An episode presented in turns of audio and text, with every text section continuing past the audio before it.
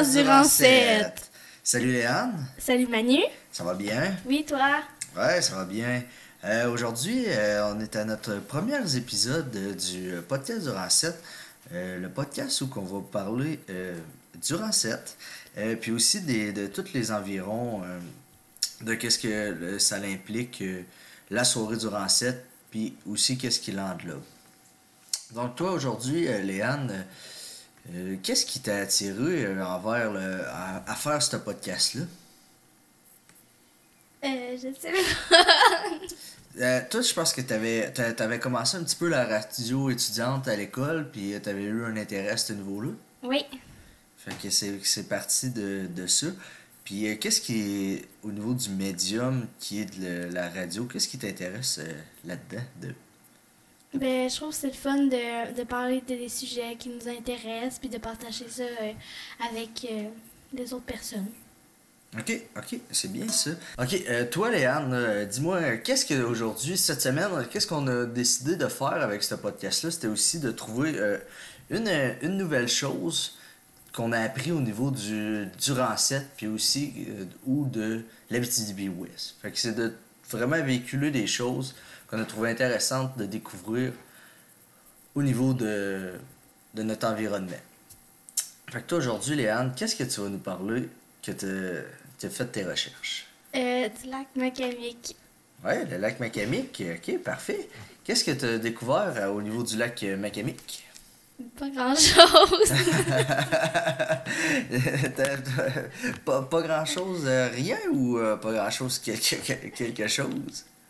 Ben, sa grandeur. C'est pas mal tout. Ok, fait que tu, tu nous parles pas du lac Macamic finalement? ben oui, mais c'est des choses que je savais déjà, là, mais peut-être que c'est pas tout le monde qui le sait. Ok, puis c'est quoi ces, ces choses-là? Ben, il y a... Ben, il y a plusieurs affaires autour du lac Macamic. Il y a euh, le café Alcoza, donc ça c'est un restaurant. Il est connu genre pour euh, son buffet puis sa belle décoration. Il y a aussi le parc Tembec, fait que là il y a des jeux pour les enfants puis on a une vue euh, sur le lac. Après ça, Parce que le, le parc est directement à côté du lac, hein, c'est bien ça? Ouais, c'est ça. Après ça, il y a le sanatarium où on y trouve une euh, piscine. Il y a la piste cyclable qui longe le lac. Fait que quand tu vas faire euh, une randonnée en vélo, tu peux observer le lac.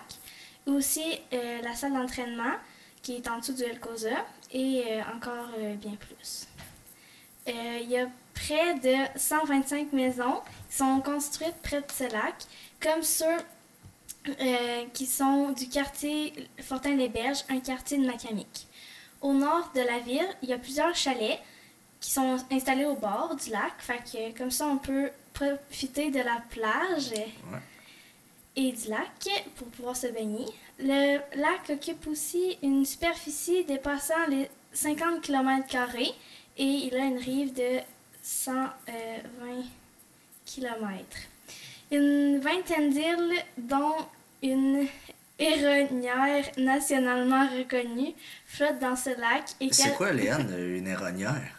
Je sais pas, j'ai cherché, j'ai pas trouvé. tu veux que je te dise, euh, c'est quoi un héronière? oui. Ça, c'est l'endroit où que les hérons vont pour euh, couvrir, euh, couvrir leur nid. En fait, euh, c'est là que, que eux font ça par meute. Fait que c'est là qu'ils vont pondre leurs œufs puis élever leurs enfants. Ok, c'est intéressant. Euh, en, en été, euh, il y a plusieurs. En été, tout comme en hiver, on peut, y, on, peut y pratiquer le loisir de la pêche. Mais par exemple, rien ni personne ne vous garantit qu'un poisson mordra l'hameçon. Avec le lac Macamie, Ah oui. de moins en moins. hein. ok, c'est, fait que c'est ça que tu avais fait pour le, le tour du lac euh, Macamic? oui. Ouais. T'as- T'as-tu déjà été pêcher au lac Macamic? Oui, puis j'ai pas, euh, j'ai pas ramassé quoi que ce soit. De- ramasser, non, mais puis pêcher. non plus. non plus. non, hein, c'est pas le lac où que où qu'on peut pratiquer la pêche le plus euh, le plus possible, hein. Mais c'est drôle que tu as parlé de l'éronière aujourd'hui parce que c'est justement de quoi que je vais vous parler. En fait, pour ma part, euh, je vais vous parler du grain rond, puis un peu euh, comment que le projet s'est bâti à travers de, des années. En fait, le Grand Rond, c'est. Tu sais, c'est où, Léane? Oui. dans le fond, c'est au niveau du rang 7, là, au bout du rang 7, il y a un- une piste de sentier pédestre qui est appelée le Grand Rond, qui initialement a été mis en place parce que il y avait euh, des erronnières proches.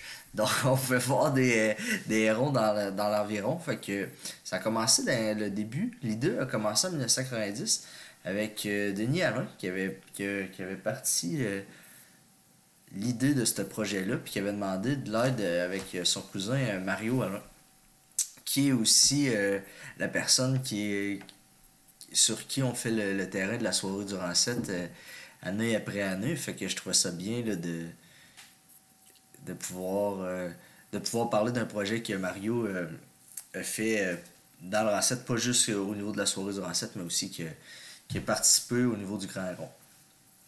Euh, le but euh, était euh, de pouvoir aménager dans le fond un sentier pédestre au confond du Rancette.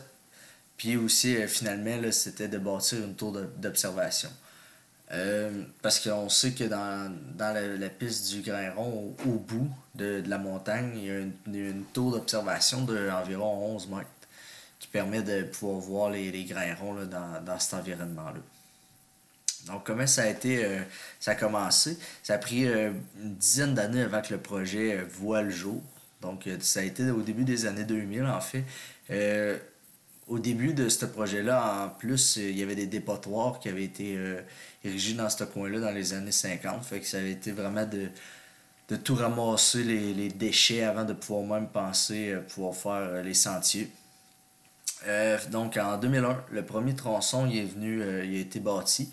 Euh, donc ils ont aménagé des trottoirs, des escaliers pour pouvoir se rendre jusqu'au futur site de la tour d'observation.